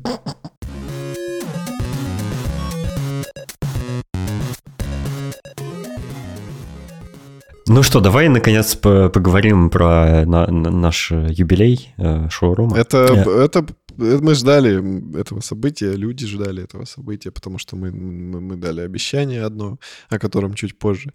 И хотелось бы какой-то небольшой анализ все-таки провести, что произошло с, в течение 100 выпусков с прошлого юбилея. И у меня очень устал рот, поэтому помоги мне. Слушай, ну вообще много всего произошло. Как, мы уже не, неоднократно это обсуждали, что произошло за э, год, а уж тем более из предыдущего вы, э, юбилейного сотого выпуска. э, с тех пор э, несколько подкастов, которые я слушаю, вообще закрылись уже. Э, есть, э, закрылись подкасты некоторых наших друзей, то есть не, не пережили. Э, но шоурум все еще шевелится, если его палочкой потыкать. Жив цел орел. Да. Сотый выпуск, кстати, вышел 5 октября 2020 года. Матерь Божья. Угу. Три года, больше двух лет трех прошло лет. уже. Подожди, трех, двух. Двух, да, ты прав. Я считаю, вот от Бога. Это тот самый выпуск, в котором э, наш первый и пока что единственный сингл прозвучал. Immersing. Да, да, да, да. Это еще было до того, как мы его официально э, зарелизили на э, стриминговых площадках. Да, я помню. Мы это сделали, кстати, два года спустя после того, как мы в выпуске его полностью включили. Представляешь? Два года. То есть у нас темпы э, выпуска новых песен катастрофически медленные. То есть это просто ужасно. Я задумался об этом на днях. У нас темпы ленивцев. Ну, ну, лень родилась вперед нас, да, по-моему. Ну, э, скажем так, э, все равно это, это хорошо. И я помню, что после того, как мы его, ты его в выпуск э, вставил, мы получили много позитивных слов в наш адрес, то, что мы молодцы, и многим понравилась песня. И это было приятно, потому что, ну, это же всегда так, типа, когда ты что-то такое интимное даешь другому человеку оценить, и это очень э, волнительно, потому что ты в голове себе уже всего накрутил, что, скорее всего, там всем не понравится, все такое. Поэтому слова поддержки, они очень важны, и нам всегда приятно, когда вы нас поддерживаете, даже там не в музыкальной сфере, а вот в сфере нашего подкаста, вы нас э, оцениваете, говорите позитивные слова. Я, короче, переслушал наш э, предыдущий юбилейный выпуск номер 100. Угу. Там прозвучало несколько пожеланий нам. Угу. Мы в этот раз э, никого не предупреждали и не собирали эти пожелания. Но там нам, например, пожелали, например, Марат нам пожелал там записать как минимум еще 100 выпусков, с чем мы успешно справились. Поздравляю тебя. Я тебя поздравляю. Марат, мы смогли. Эм, разные друзья и слушатели подкаста пожелали нам не забрасывать, что мы, мы тоже с чем справились. Я считаю, что ну, мы не забросили, да и вроде и не планируем пока что, правильно? Да. Вот, а э, подкастер Миша Хвостов Э, посоветовал нам быть самими собой и говорить на темы, которые нам самим интересны. То есть я, я считаю, что мы вообще справляемся отлично. Все, все у нас в порядке с нашим подкастом. Мы, не, мы, правда, конечно, не особо-то сильно его как-то развиваем. То есть мы до сих пор не сделали, не построили никакую медиа-империю, э, не, не сделали свое медиа. Не, не, э, наш подкаст не слушают миллионы, конечно, но учитывая, что мы не занимаемся им full time, я думаю, нормально это. То есть это наше, до сих пор это просто наше хобби, и да, мы да, довольны да. теми, кто просто его слушает уже, это уже хорошо. Что кто-то, хоть кто-то слушает его, мы уже рады. Мы, конечно, могли послушать э, Сашеньку Младинова, он много раз нам э, давал, спасибо, Саша, всякие разные советы по развитию, потому что он, он в курсе, он знает, как это делать, у него есть э, замечательная своя контора, Богема. Да, где он помогает людям развивать подкасты, открывать их, придумывать. Ну, короче, подкасты под ключ. Обращайтесь к Саше. Вот, такая небольшая дружеская реклама. И поэтому мы могли бы его послушать и начать сильно заморачиваться, но так как у нас это именно как хобби, а не как работа, у нас у каждого есть с тобой, у нас есть много направлений, в которых мы более серьезно работаем и прикладываем туда силы в основном, потому что там мы зарабатываем деньги. Поэтому подкаст хобби, и мы особо сильно не заморачиваемся. И все-таки придерживаемся политики, что у нас э, разговор двух друзей. Э, никакой э, коммерции, никаких... Каких... Мы не следуем там трендам, мы не форсируем какие-то хайповые темы. Ну, иногда бывает, но чаще всего это спонтанно и просто потому, что нам самим да, это интересно. потому что, да, именно нас это тоже заинтересовало, этот хайп нас захватил, мы тогда и обсуждаем. Но в целом, да, я согласен с тобой. Мы, мы просто делаем то, что нам нравится, и этого уже достаточно для нас. Я заметил э, там в последние несколько лет э, в связи с общими какими-то трендами в, в интернетах и вообще ситуации в мире, изменились э, там э, количество прослушиваний изменились, э, количество подписчиков, прирост и вся, вся, всякие вот эти статистики поменялись, конечно, но не то чтобы как-то кардинально и критично. То есть я, я, я видел подобное и в других подкастах, и ну, другие там подкастеры об этом тоже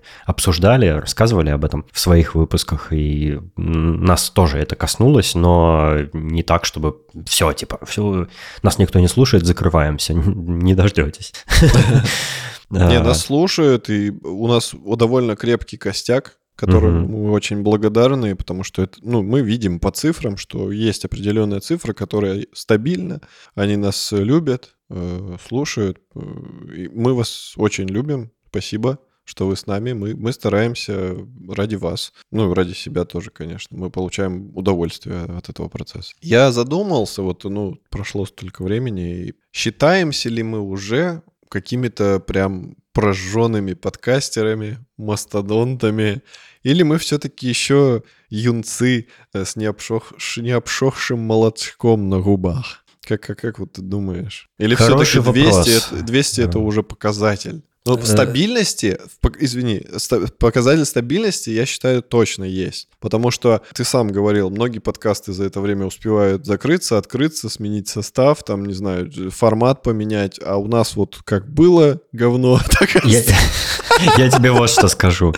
Я до сих пор занимаюсь э, своим э, сайтом с каталогом русскоязычных подкастов. Мне до сих пор э, поступают заявки на добавление новых подкастов туда, и я периодически его обновляю и слежу за тем, как там вообще, ну, кто умер, кто не умер. Обычно, когда подкаст умирает, у него перестает работать RSS, я по базе данных это просто вижу, и, ну, если это подкаст не особо какой-то ценный, и, и у него немного выпусков там, то я его просто убираю из базы. И я э, регулярно наблюдаю, что появляется какой-то подкаст, запускается, у него э, э, выходит 5 эпизодов, и он пропадает и закрывается. Ну, то есть его забрасывают просто. И, и это как очень подкаст часто... «Рули» от автора. У тебя как раз 5, по-моему, да, было выпусков? Да, по-моему. Э, вот, да, да как подкаст рули. Бывает, люди, у людей не хватает, э, может быть, тем, может быть, усидчивости или чего-то еще, или там, не знаю, просто, просто они теряют интерес чаще всего, я думаю, к этому. Когда а... ты сказал усидчивости, я в голове это сказал. Только угу. вслух. Блин, мы могли сделать bicycle, by bicycle. Ой, как они говорили? Подожди. Они говорили Destiny. Вот, и мы, конечно, перевыполнили план по, регулярности, то есть у нас, ну, 200 выпусков, это да, это уже прямо серьезно. Однако я думаю, что э, для того, чтобы стать мастодонтом, э, подкаст, под, под, подкастерским, подкастерским. Не хватает просто э, количества выпусков, потому что, ну, это что, это надо же качеством брать, а не количеством, да? Качество – это более важное качество. Вот, поэтому, ну, я бы не сказал, что у нас молочко еще не обсохло на наших подкастерских губах, но не мастодонты мы, к сожалению, я думаю, потому что мало кто знает о нашем подкасте, у нас небольшая аудитория слушателей. Э, мы инди-подкаст, пора бы уже с этим смириться. Вот. Мы, ну, такой микроинфлюенсерский подкаст, и мне окей с, с этой мыслью. То есть Это я... наша изюминка, потому что э, таким образом мы проецируем идеологию нашего подкаста на наших слушателей. То, что это разговор друзей. Просто в нашем разговоре участвуют еще и наши слушатели, которых тоже, ну, они, они создают своим количеством интимную обстановку, скажем так. Приближают нас к секс-апокалипсису. Да-да-да. Слушай, я э, послушал за свою жизнь такое количество всяких разных подкастов. Я э, чуть ли не столько сколько сериалов, наверное, посмотрел. Э, и вот что я скажу. Мне больше всего нравятся такие подкасты, которые маленькие, камерные, потому что это вообще суть подкастов. Когда из подка... когда, знаешь, какое-нибудь э, большое издание в интернете начинает выпускать свой подкаст, мне такие вообще не нравятся. Я, я их даже не слушаю. Потому что это коммерческий продукт, это Да. все такое слишком такое э, как это, глянцевое, знаешь, такое сли- слишком, слишком дорогой продакшн, слишком все отрепетировано, слишком сценарий заранее прописан, и он ну, выглядит просто как крупнобюджетная какая-то хрень. Ты понимаешь, да, о чем я говорю? Я больше Мгм. люблю вот именно андеграундные инди вещи какие-то такие. А, Да, и... и- Собственно, подкасты, они и появились, э, в общем, э, как, э, ну, как такой жанр, когда кто-то у себя дома что-то на телефон наговорил, выпустил, получился подкаст. Вот у нас, конечно, ну, не, не такой уровень, у нас все-таки по- получше. У нас и качество звука, и, и уже у нас база тем, и э, история, и все такое, 200 выпусков, и у нас некоторый такой клуб есть свой э, в чате в Телеграме, э, и у нас патроны и бустье есть, то есть, ну, все-таки мы не совсем прям уж камерный, да, подкаст, но все-таки, но, но тем не менее он маленький. Но главное не, не размер аудитории. Я не думал, что ты в выпуске прям признаешься об этом.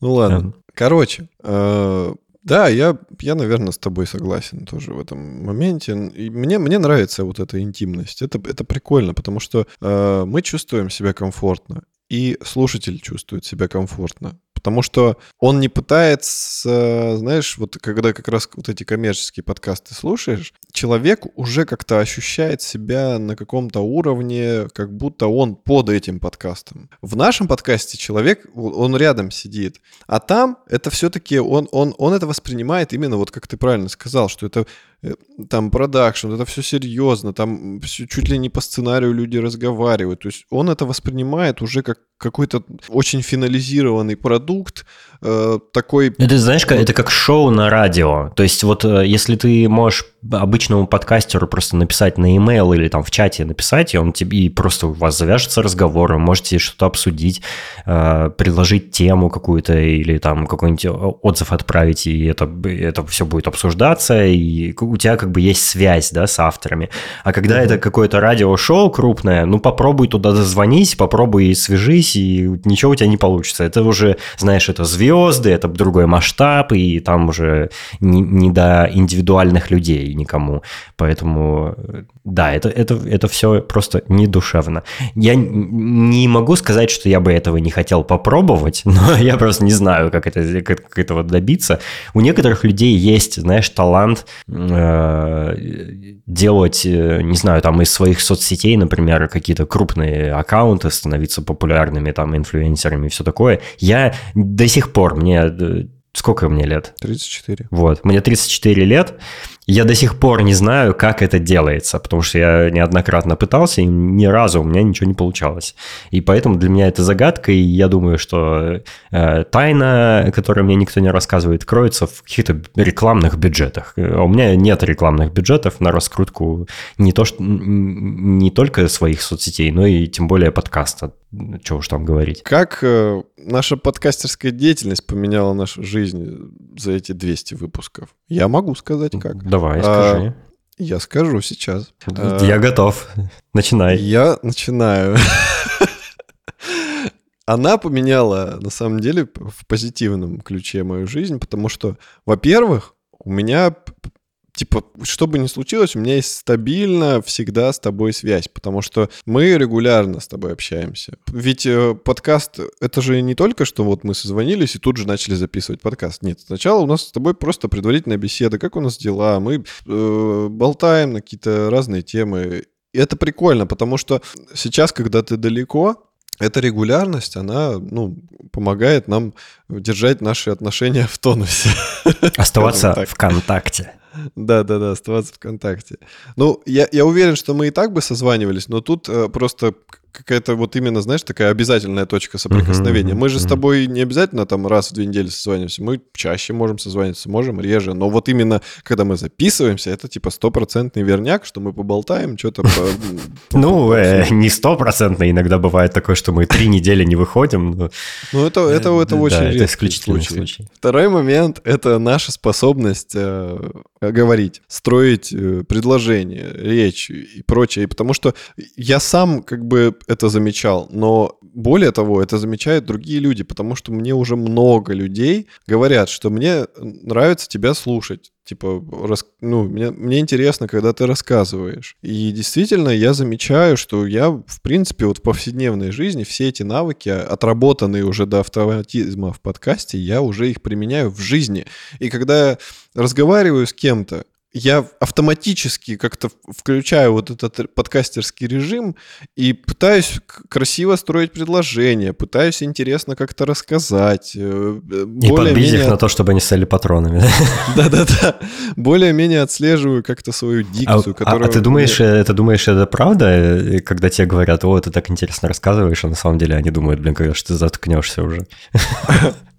Нет, э, это, это правда, потому что, да, я, я знаю. Э, вот, а у тебя, у тебя, Денис? Э, ну, на удивление, мне такого не говорили, что я интересно рассказываю. Ты мне иногда такое говоришь, но вот из других каких-то окружающих людей я не замечал, чтобы мне кто-то хвалил за то, как я что-то рассказываю. Я не знаю, почему, может быть, может быть, я приучил себя как-то на подсознании не использовать этот скилл, когда я с живыми людьми общаюсь. Э, может быть, просто я всегда так делал, я не знаю. Э, но ты прав, э, в моей жизни подкаст это тоже способ оставаться с тобой на связи. А, и мне нравится, что я знаю, что раз э, в две недели как минимум мы обязательно созваниваемся для того, чтобы записать выпуск, но еще мы просто болтаем о, всяком там, в чем мы посмотрели, чем мы поиграли, что случилось там в личной жизни и всякое такое. Эм, но еще я там, например, когда устраиваюсь на работу на какую-то и меня спрашивают, а чё, чё, какие у тебя хобби вообще, чем ты занимаешься? Я говорю, у меня подкаст, и я уже типа ближусь э, к 200 выпуску, я уже много лет его делаю. Меня спрашивают, мне обычно, я на это получаю комментарий, о, как интересно, о чем подкаст, и, ну, я так в, в общих словах описываю, что это вот, да, такой подкаст в, в, в жанре типа разговор друзей, которые обсуждают все, что им интересно, бла-бла, и мне потом говорят, а, дай послушать, я говорю, он на русском языке, и тогда, а, ну, понятно. А, а, ну, я бы не сказал, что э, мою жизнь э, шоурум кардинально поменял как-то, кроме того, что у меня появилось, э, у меня появилось вот это хобби, и появился круг наших слушателей, как я уже назвал его, такой клуб небольшой, и, и, и чат, да, чат, в котором э, мы столько уже лет находимся вместе с нашими слушателями, что они уже друзьями нашими стали. И да, да, ну, да. Это, это здорово иметь э, э контакт э, с большим количеством друзей, с которыми ты можешь в любой момент что-то интересное обсудить. Это очень круто.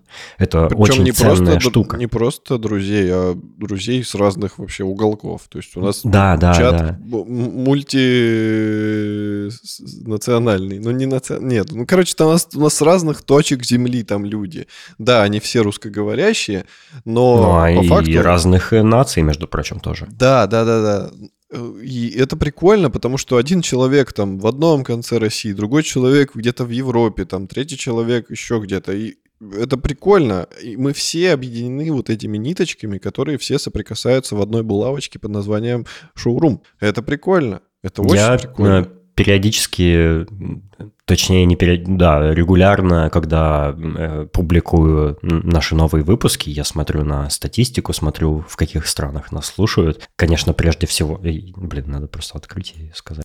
И, и я каждый раз вижу список стран, э, отсортированный там по, по, по количеству людей, которые нас слушают в каждой стране. На первом месте, конечно же, Россия, потому что русскоязычный подкаст, русскоязычные слушатели из России. Э, у нас э, много слушателей из Украины, Казахстана, Белоруссии, Азербайджана, кто-то э, из Грузии, Турции, Арабских Эмиратов, Польши, Германии, Швеции, Великобритании, Израиля есть даже кто-то из э, Южной Кореи. Тут есть Армения, Литва, Канада. То есть, ну, наш подкаст слушают по всему миру. Э, конечно, там могут быть такие страны, где там какой-то один человек, да, нас слушает, или, или какой-то один человек пользуется VPN через эту страну, например. Я тоже не, ну, это невозможно понять. Нет, это можно понять, потому что статистику до того, как все массово перешли на VPN, там тоже, в принципе, приблизительно такой же набор стран был. Помнишь, когда еще VPN... Приблизительно такой же, но она сильно поменялась. Ну, да, VPN, конечно, За, за последний год она сильно поменялась, и вот, например, почему-то на втором месте у нас сейчас Швеция. А, что ну, вообще Швеция, удив... это,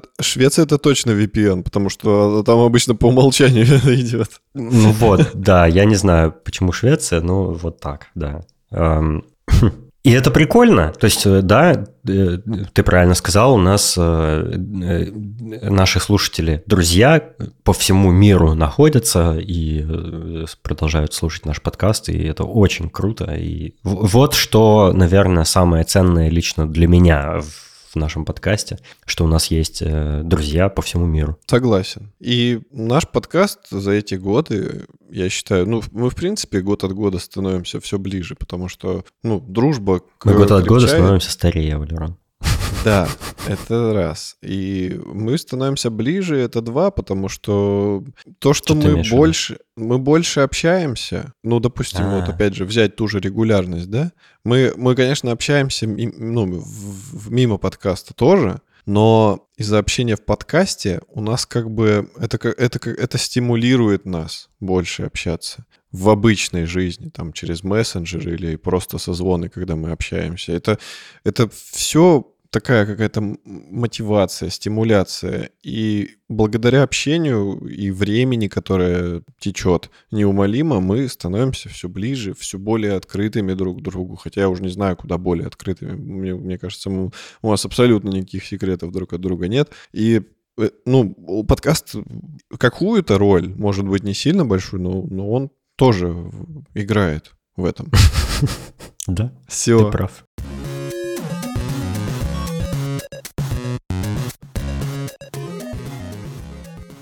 Мы э, несколько, два или три, или два, я уже не помню, два выпуска, наверное, предыдущих э, до, до этого, 200-го, э, объявляли, что мы устраиваем лотерею. Мы призвали всех поучаствовать в ней, и для того, чтобы в ней поучаствовать, нужно было всего лишь написать вообще что угодно в любой соцсети про шоурум. Э, не обязательно было даже указывать там ссылку, и просто, просто, упомя... просто слово шоурум необходимо было упомянуть. И заполнить анкету, где указать имя имейл и ссылку на этот пост в соцсетях. Э, и мы с тобой проконсультировались уже со специалистом, у которого, у которого есть аккаунты в соцсетях очень популярные, прямо капец с большой аудиторией. Э, что мы сделали не так? Потому что мы получили крайне мало заявок на, эту лотерею, на участие в лотерее. И нам, нам сказали, что вы э, слишком сложное задание э, задали. Хотя, по моему мнению, что могло быть проще, я вообще даже не представляю. Нам, нам сказали, что мы, типа, не сформулировали именно вот какое-то четкое определенное действие, что человеку проще сделать, вот э, как, как допустим, мы прошлый раз сделали с, с нашим прошлым конкурсом, мы сказали, сфотографируйте ваше рабочее место. Все. Uh-huh, то есть задача uh-huh. довольно простая, она четко описана, и человеку не надо думать, не надо ничего в голове сочинять. А в данном случае мы какой-то более творческий посыл. То есть, типа, что-нибудь. Не, ну человек... там, ну, э, блин, ну не знаю, то есть это, это да, ты прав, ты прав, короче говоря, да. На мой взгляд, это казалось, ну что уж может быть проще, чем написать хоть что-нибудь про шоурум. Типа, типа слушайте подкаст шоурум, или э, типа клевый подкаст, или ненавижу шоурум, или ну вообще абсолютно что угодно засчиталось бы. И я думал, что ну э, дай, э, давая такую свободу действий, для участия в этом розыгрыше, я максимально облегчаю задачу. Но оказалось, что, типа, если... Это, конечно, теория, типа, наверное, потому что как раз настолько свободы много было, то и непонятно было, что, собственно, делать, да? Да, но, тем да. не менее, э, несколько участников э, справились с этой задачей, но э, недостаточно для того, что...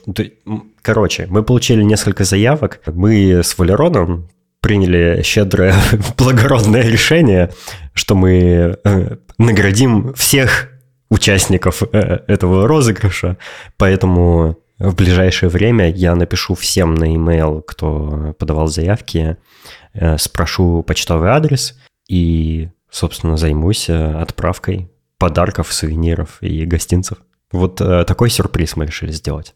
Мы, кстати, мы, кстати, помнишь, мы, когда предыдущий конкурс э, устраивали, мы тоже всем участникам отправили от- открытки, по-моему, да, мы отправили? Да, Что да, там было да. там вообще? Это, Да, это самая, минимал, самая минималка у нас были, да, то, что все участники... Да, мы, мы, мы э, говорили, открытки. что мы э, выберем э, трех победителей, но ну и так мы и сделали, но мы также отправили вообще всем участникам открытки, разные все. Да, это было Да. прикольно. Мне кажется, это прикольно. Типа, что это не так сложно э, Да, да. наградить всех, Э, потому что мы любим, когда э, с нами связываются, нам пишут, э, оставляют отзывы, предлагают темы или заходят в чат и участвуют там в обсуждениях.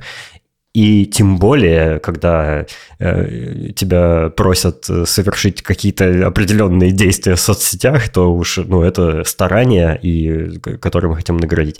Мне очень понравились э, э, посты в соцсетях, которые люди оставили. Э, Некоторые были очень короткими, некоторые были прям длинными, с историей, рассказами, э, как люди узнали о подкасте. Я э, везде, где их находил, я их ретвитил, перепощивал, Э, Поэтому ну, большое спасибо. Я надеюсь, что те, кто э, про шоурум что-то написал, э, могут могли заинтересовать э, других потенциальных слушателей. Собственно, в чем, в чем и была цель. Конечно, мы все делаем в корыстных целях. Вот, поэтому, э, да, как только выйдет э, этот выпуск, я напишу э, всем на почту и спрошу почтовые адреса. Поздравляю.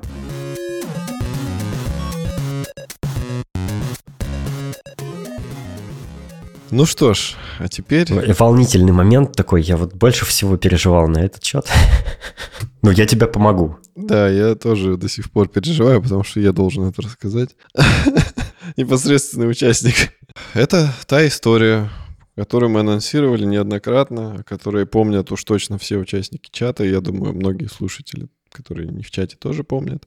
Мы анонсировали одну историю, которую случайным образом в каком-то выпуске упомянули в, в части перед приветствием, но сказали, типа, мы не будем рассказывать, расскажем в двухсотом. Да, это, это мы как-то особо не придали этому значения. Ну, это просто была, знаешь, у нас бывают такие типа блуперсы в начале перед выпуском, когда мы еще э, до приветствия просто о чём- случайно о чем-то рандомном говорим. И, и, и я просто оставил кусочек чего-то, и э, слушатели это заметили, и э, там и в чате у нас спрашивали, а что это такое было, о чем вы там говорили, почему вы так типа смеялись и, и вырезали, и типа мы не знаем теперь, о чем шла речь. То есть это было еще до, до предыдущего юбилея, до сотого выпуска, за, за- намного заранее. И мы тогда пообещали, что окей, мы вам расскажем, но в двухсотом выпуске. Нам тогда казалось, что это такая недостижимая дата, типа, «Ой, когда это будет, так, так еще не скоро. Так вот, это сегодня, это прямо сейчас. Да. Ну Вау. что ж, э, Вот это, вот это настоящий юбилей, я считаю. Вот это да, та история. так вот. Ну давай. э, Послушай, а по хронологии сначала был на улице или в квартире? Это еще в Москве было в первые разы, так что на улице. Подожди. А, я про узкую забыл. Ты три раза было, что ли? Как минимум, да, три раза. Я точно помню, что в Москве это точно было, потому что я даже помогал оттирать. Так вот, история заключается в том, что у Дениса был прекрасный пес, и мы в Москве еще, когда я приехал, и мы гуляли вместе с ним. Я уж не помню, где это конкретно было, но случилась такая ситуация, что, ну, он все время бегал там между нами, между ногами, вертелся, крутился, и в какой-то момент он э, обтер свой зад об мои штаны и оставил след. Мы, конечно, в этом месте и посмеялись, и погрустили. Потом Денис э, помогал мне это все убирать со штанов. Э, и мы как бы, ну, забыли про это успешно немножко. И когда Денис приехал в Новосибирск и жил э, в загородном доме, мы часто и выходили с э, аэро погулять. Просто он там много на улице времени проводил. Я приехал на запись выпуска, и у Дениса возле его домика была такая лавочка, ну, она сейчас есть, э, куда я сел, начал э, гладить аэро, говорить ему, какой он пупсик. Он э, игриво махал хвостом, вертелся вокруг меня, и в какой-то момент он снова провернул ту же аферу, которую провернул в Москве, и я обнаружил этот, этот знак свыше на своих штанах. Причем, причем фишка заключалась именно в том, что он это делал очень незаметно, потому что я гладил его, там он вокруг меня бегал, бегал, а замечал я это уже через какой-то небольшой промежуток времени. То есть я такой смотрел, а это что такое? А, понятно. Так вот, это случилось второй раз. И за всю историю это произошло еще несколько раз, по-моему. Один из разов. Он, он отме- отметил тебя. Это, это, как это называется? Он Но вот, да, хотелось бы отметить, что именно я был жертвой всех этих э, спонтанных. Поэтому такая вот немножко... Он был, он был очень веселым, подвижным псом. Он постоянно крутился вокруг нас. А, так как мы с тобой обычно там, допустим, стоим, разговариваем друг с другом, он то к тебе повернется, то ко мне повернется. То есть э, мы же друг напротив друга, например, стоим, он поворачивается ко да. мне, значит, он к тебе жопой стоит. И, собственно, неудивительно, что это происходило. Да, а Айра тоже хотелось отметить, что он и сделал. Собственно, в последний раз, э, когда это и случилось, когда мы записывали тот выпуск, э, произошло абсолютно то же самое, и прямо это случилось прямо перед записью выпуска. Вот до того, как мы нажали кнопку «Запись», мы начали записываться, ты обнаружил это у себя на колене, по-моему, и, в общем, я это частично вырезал из выпуска, но остался такой намек. Вот и, вот и вся история собственно. я надеюсь, что все довольны.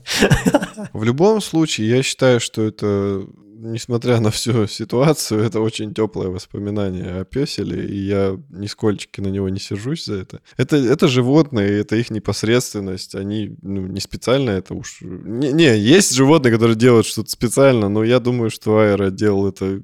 Он абсолютно добрый, безобидный песель, и, скорее всего, это просто из-за его вертлявости происходило, но жертвой становился я.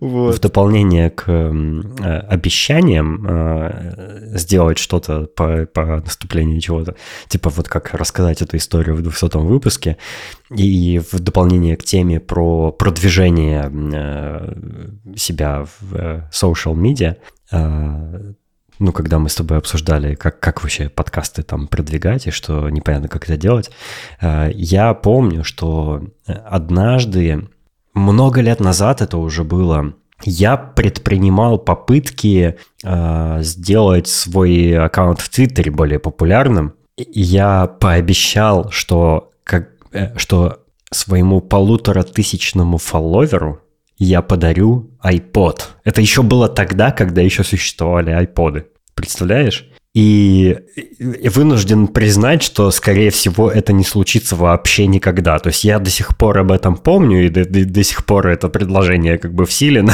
так как я так и не получил полторы хотя бы тысячи э, фолловеров в Твиттере, то и дарите, собственно, приз некому. Вот, представляешь? Да, это довольно обидно. Но зато мы рассказали историю. История, наконец, рассказана, груз с плеч упал. Теперь больше не надо. Чувствуешь облегчение какое-то? С- да. Хранил эту э, ужасную тайну все эти годы. Да-да-да. Мне стало легче, я надеюсь, наши слушатели воспримут ее с юмором и пониманием.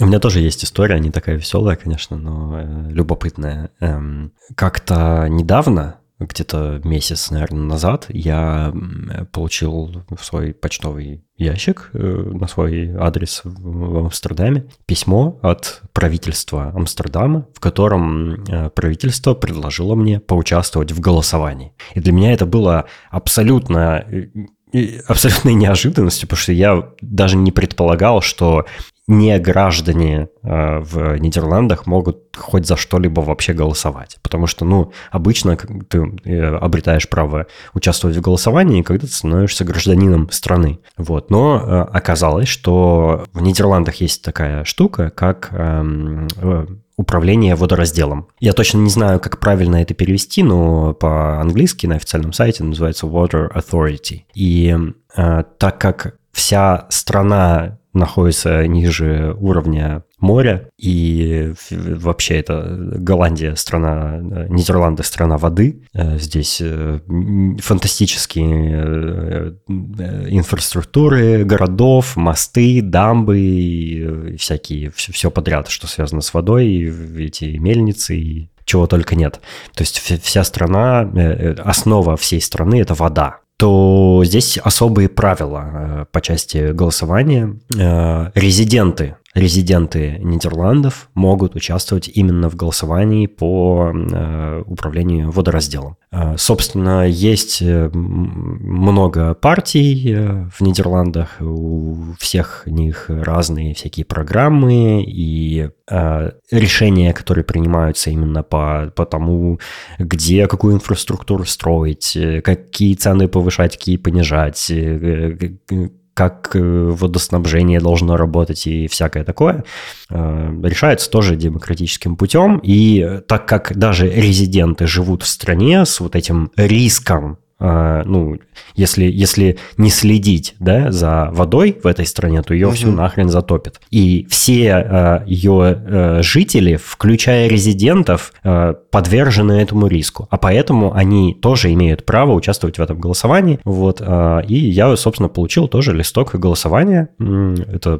такой листочек, который ты при, приносишь в пункт голосования, и а, тебе выдают бланк, а, в котором ты отмечаешь галочкой что-нибудь и готово. Собственно, я э, попытался просветить себя немножко на тему того, у какой партии какая политика на этот счет. Это было очень сложно, я до сих пор до конца э, не совсем все понимаю, но я примерно понял, какие партии мне нравятся, какие мне не нравятся. И э, когда я пришел, собственно, на участок для голосования, а он находился недалеко от моего дома в церкви, я отдал им этот листочек, они еще так удивились, типа, а почему у вас только один листочек? Потому что в тот день голосование было сразу там по каким-то двум вещам, еще выборы каких-то там депутатов в городской совет или что-то типа того. Вот, но у меня был только один. Э, ну, я им сказал, ну, наверное, второго листочка у меня нет, потому что я не гражданин. Они такие, а, ну понятно, проходите. Вы дали мне бланк. И на этом бла... все, э, все на голландском языке исключительно. Там ничего не продублировано по-английски, э, как ни странно.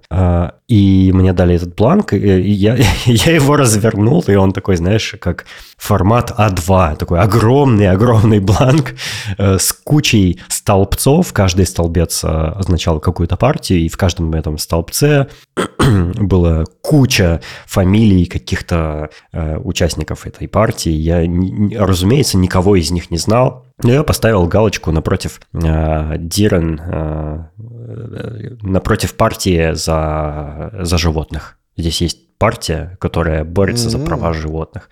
И я поставил галочку в этой колоночке. Вот, э, отдал, э, собственно, бросил э, в урну для голосования этот бланк и с чувством исполненного долга удалился из церкви. Забыв перекреститься даже, представляешь? Вот, поэтому надеюсь, что Иисус присматривает за законностью этого голосования является, так сказать, независимым наблюдателем. Э, вот. Ну, я просто решил рассказать вот таком э, необычном опыте, хотя я, я до сих пор считаю, что резиденты, а простые резиденты, которые не являются гражданами где-то в Европе или в других вообще странах, э, не в своих родных, я имею в виду, они практически бесправны, они ничего не могут, э, но я не прав был, э, как э, оказалось. То есть э, нет, что-то могут. Могут вот в, даже участвовать в некоторых демократических голосованиях. Что прикольно. Я в шоу-нотах приложу ссылку на маленький ютубовский ролик, который объясняет, почему именно вот этот вид голосования важен, э, потому что я, может быть, не очень хорошо объяснил.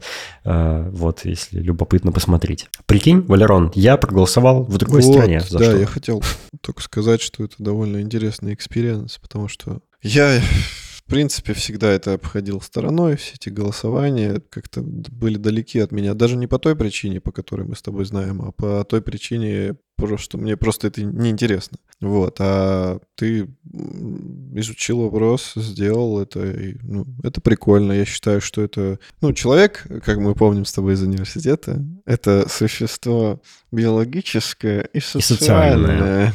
Поэтому ты как бы со- со- со- социальный свой долг выполнил, это, ну, это прикольно. Ты живешь э, полноценную жизнь. Ну, я подумал, что я обязан это сделать, так как я переехал в, э, в Европу, где люди вместе живут в- с, с какими-то общими договоренностями о том, что они строят э, демократическое общество все вместе, да, в разных странах, но все-таки это одно большое общество под названием Евросоюз. И переезжая сюда, я соглашаюсь на эти условия. Я должен тоже э, добросовестно их выполнять и участвовать в, в, в этой, в этой социальной жизни, что, собственно, я и сделал. Ну и, э, с другой стороны, мне было просто чертовски любопытно в этом поучаствовать. Прикольно.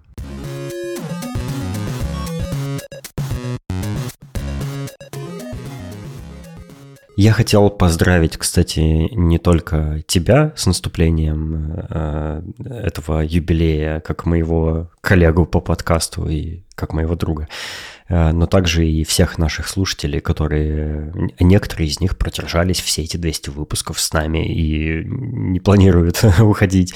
Э, Кто-то присоединился позже, но все равно остается долго с нами. Приходят новые слушатели к нам, и это очень здорово.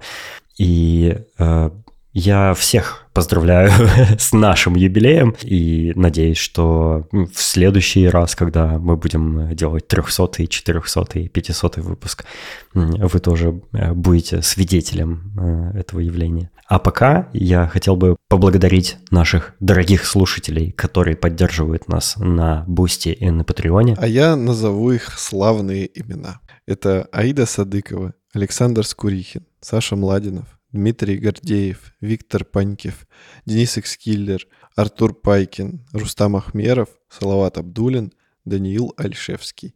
Спасибо, что вы с нами. И мы приглашаем всех, кто хочет и кто не хочет, поддержать нас на нашем Бусти или Патреоне, потому что у вас будет замечательнейшая возможность получать каждый раз еще в дополнение к основному выпуску пре-шоу, где очень часто бывают классные темы, где нет никакой цензуры, где мы ничего не вырезаем и более раскованно общаемся на какие-то более интимные темы. Это как э, шоурум, только чуть-чуть покороче, но зато очень эксклюзивно. Да, вступайте в когорту избранных. А также заходите просто пообщаться с нами в наш чат в Телеграме, собака Шурум подкаст. Ссылки на все эти места мы укажем в шоу-нотах, э, как обычно. Спасибо еще раз, что вы отпраздновали с нами этот э, юбилей. Большой или небольшой, мы так и не определились, но явно значимый для нас и для вас. Поэтому мы не останавливаемся. Шоу must go on. Двигаемся вперед. Мы будем стараться становиться лучше и лучше и не терять этого теплого, согревающего чувства дружеской обстановки, которая у нас всегда присутствует. А еще мы никогда раньше этого не делали, но хотим сделать сейчас. Э, Поблагодарить всех участников нашего уютненького чата и назвать их имена. Марат Сайтаков, Женя Лебедев, Света Алонина, Антон Тен, Наташа Доброва, Том, Гетвион, Дон Вита, Вертас, Евгений Еловский, Никита, Вячеслав Иванов, Артур Пайкин, Капитошка, Айфон Маковедов, Дмитрий Гордеев, Роман Коробейников, Алексей Петченко, Владимир Ханалайнен, Даниил Альшевский, Андрей Гранкин, Рита Денисова, Артур Н., Салават Абдулин, Рустам Ахмеров, Саша Младинов, Миша Ротштейн, Денис Оздемир, Артем, Саша Бизиков, Алексей Юшков, Николай Пустовойт, Егор, Юрий Иванов, человек под ником «Это я», Сергей, Александра Кузнецова, Сергей Алачев, Николай Банадыков, Аида Садыкова, Бела Ксения, Антон В., Егор Киселев, Олег, Юлия, Жанвье Жанвье, Даха, Дмитрий Помилов, Денис Храсовский, Петя Филимонов, Антон Поздняков, Кирилл Мартынов, Существо Человековое, Михаил Бурмистров, Татьяна, Влад, Рейман, Хасан, Татьяна Гудкова, Аск, Дон Став, Сильвия, Светлана Федякова, Михаил Хвостов, Вин. Елизавета Михайлова, Юрий Колдашов, Алексей Ларин. Огромное спасибо вам всем. Спасибо большое вам за то, что слушаете нас, продолжаете слушать. Мы вас очень сильно любим. До встречи в новой сотне выпусков. Всего вам доброго. Пока.